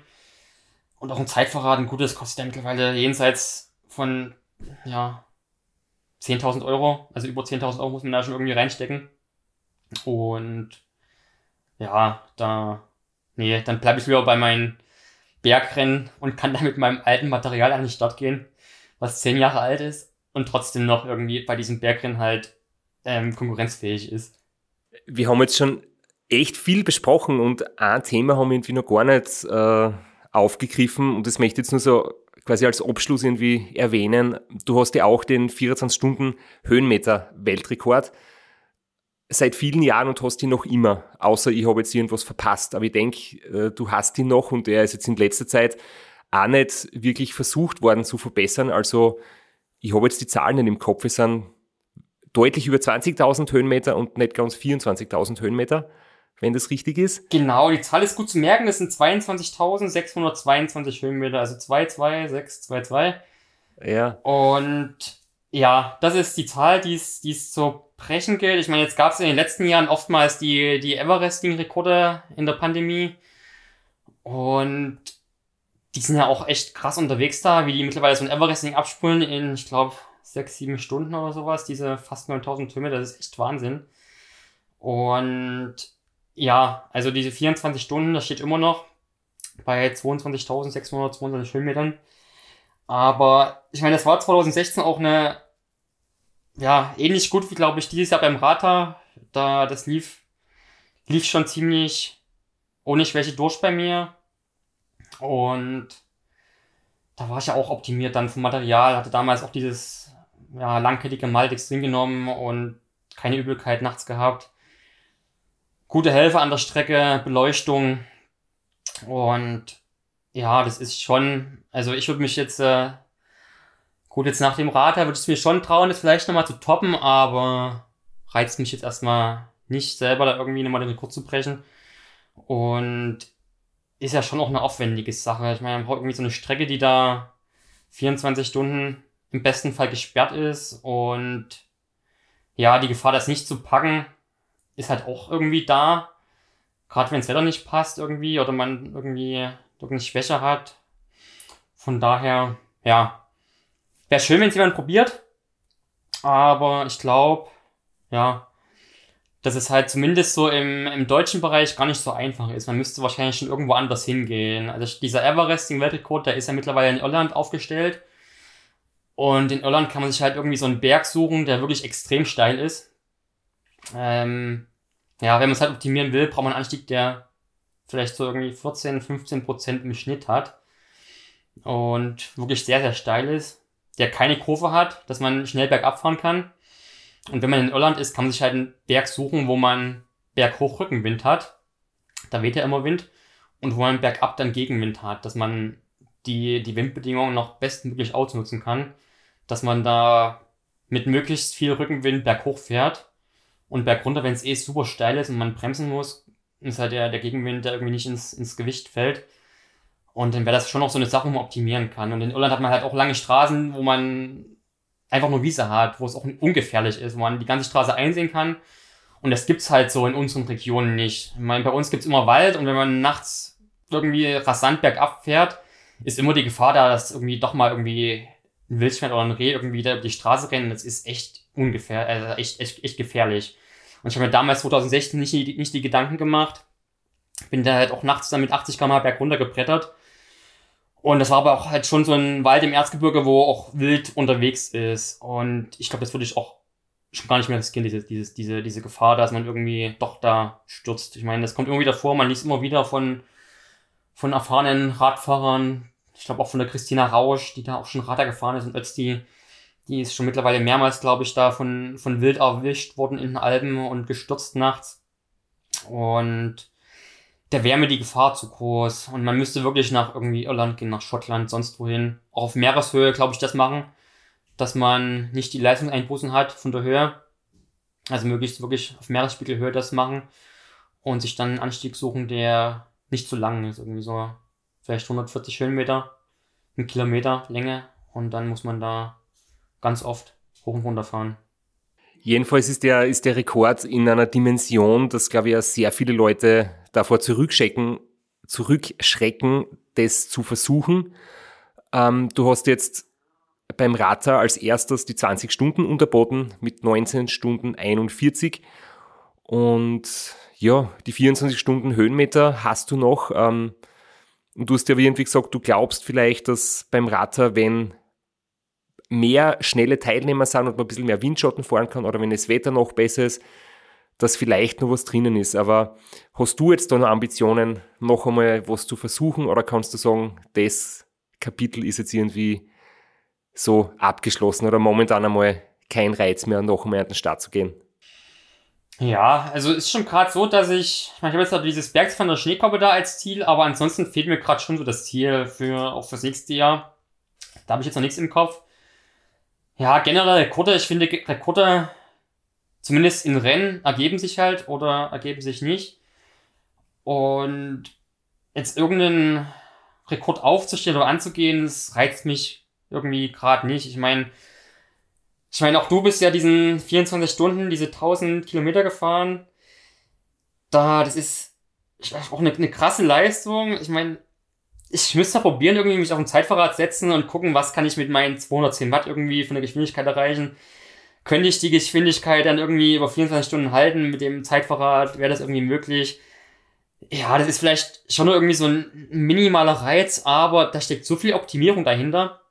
Man muss halt bei aller Optimierung gucken, dass man den Spaß nicht irgendwie verliert. Und ich meine, wir betreiben das alle aus Leidenschaft und verdienen jetzt irgendwie keine Unsummen Geld damit.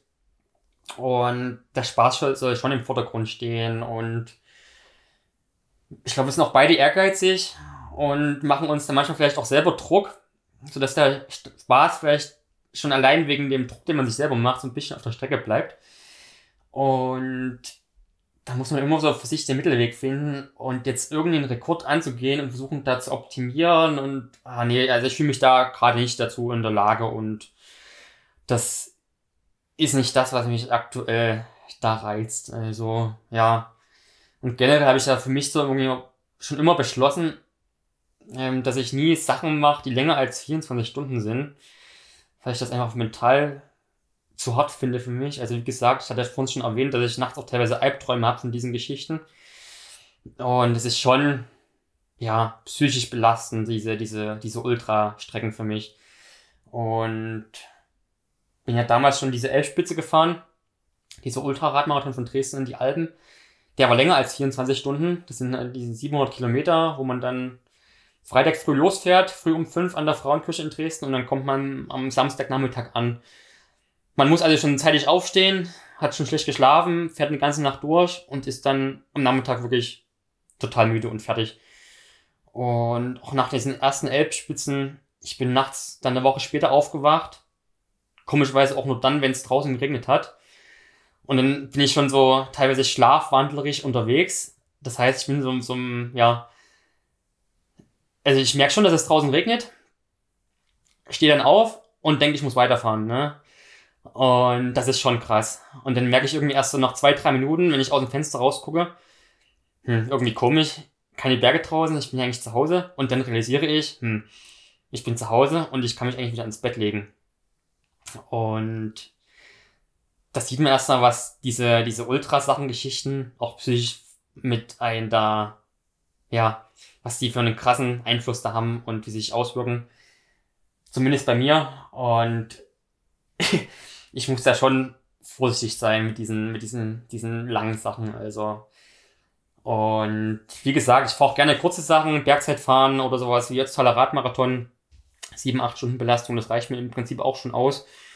Und wenn ich mich dann so ab und zu auf diese langen Sachen wage, dann ist das für mich gerade so der, der Weg, ja, mit dem ich gut fahre. Sehr schön. Äh, wir werden das weiter beobachten, wo wir dich sehen, demnächst am Start stehen. Äh, danke vielmals, dass du dir so viel Zeit genommen hast, heute nach der ersten Tour de France Etappe. Äh, erste Bergetappe, erste richtige Etappe. Und es ist gleich einiges passiert und trotzdem, obwohl wir alle noch total aufgewühlt sind, nimmst du dir die Zeit für uns. Danke vielmals fürs Gespräch. Ja, und danke für die, für die vielen Einblicke und äh, weiterhin natürlich gute Erholung noch vom Radler. Es ist jetzt erst eineinhalb Wochen her an dem Tag, wo wir aufnehmen. Und äh, alles Gute für das Bergzeugfahren und vielleicht einmal für ein flaches Zeitfahren irgendwann einmal, wenn du vielleicht weniger trainierst und ein paar Kilo zunimmst und schwerer und, und schneller wirst in der Ebene. genau, ja. Schauen wir mal, was in der Zukunft kommt. Ähm, ich muss nochmal an dieser Stelle ähm, zwei, zwei Radfahrer grüßen, weil ich von den beiden Radfahrern weiß, dass sie den Sitzfleisch-Podcast immer anhören. Das ist einmal der, der Konrad Pfützner aus Schmiedeberg und dann der Daniel Capella aus Niederösterreich vom Wackram Cycling Team. Und ja, an dieser Stelle erstmal viele Grüße an, an die beiden Kollegen da. Und ich glaube, die werden dann den Podcast auch anhören. Und ja, ich selber bin ja, wie gesagt, schon gar nicht so der, der Podcast-Hörer, aber ich hoffe, dass so die Erzählung auch von mir dann vielleicht auch andere motivieren oder dann auch, ja, helfen dann, wie man vielleicht sich irgendwie gut ernährt auf Langstrecke oder was man so machen kann. Und ja, wie gesagt, wenn man irgendwie hier ja, Leute auch inspirieren kann, vielleicht nächstes Jahr beim Radar zu fahren. Das ist eine saugeile Veranstaltung. Das ist eine super schöne Strecke mit diesen zwölf Alpenpässen. Und ja, also ich kann es jedem nur empfehlen, auch mal sowas zu fahren. Wer da so grundsätzlich Bock hat auf, auf Langstrecken und auf, auf Berge, da sich mal an, ans Radar zu wagen oder andere Geschichten anzugehen. Ja, noch längere Sachen, so wie TCR, ist ja nochmal eine andere, andere Stufe von, von Ultracycling. Und auch mir persönlich erstmal noch eine, eine Stufe zu hoch. Da habe ich riesen Respekt vor dem, was ihr da, was ihr da ja leistet und mit wenig, mit wenig Schlaf ihr da über Tage hinweg auskommt. Ja, ich werde sie da verfolgen dann Ende Juli, wenn ihr dann nach, ich glaube, Ziel ist in Griechenland irgendwie, ne? In Südeuropa. Und dann werde ich da euch verfolgen und da am, am Trecker die, die Punkte anschauen und gucken, wo ihr euch da gerade lang quält. Dankeschön. Vielen Dank und äh, die, die Grüße, die du gerade an den Daniel geschickt hast, kann ich auch nochmal bestätigen. Ich kenne ihn auch, er ist beim Racer Niederösterreich immer ganz gut unterwegs und er hat mir erzählt, dass er mit euch auf den Kanaren trainieren war und deswegen so gut in Form war. Also schließt sich jetzt ein kleiner Kreis und das ist irgendwie ein echt, echt schöner Abschluss. Also danke vielmals und alles Gute. Danke.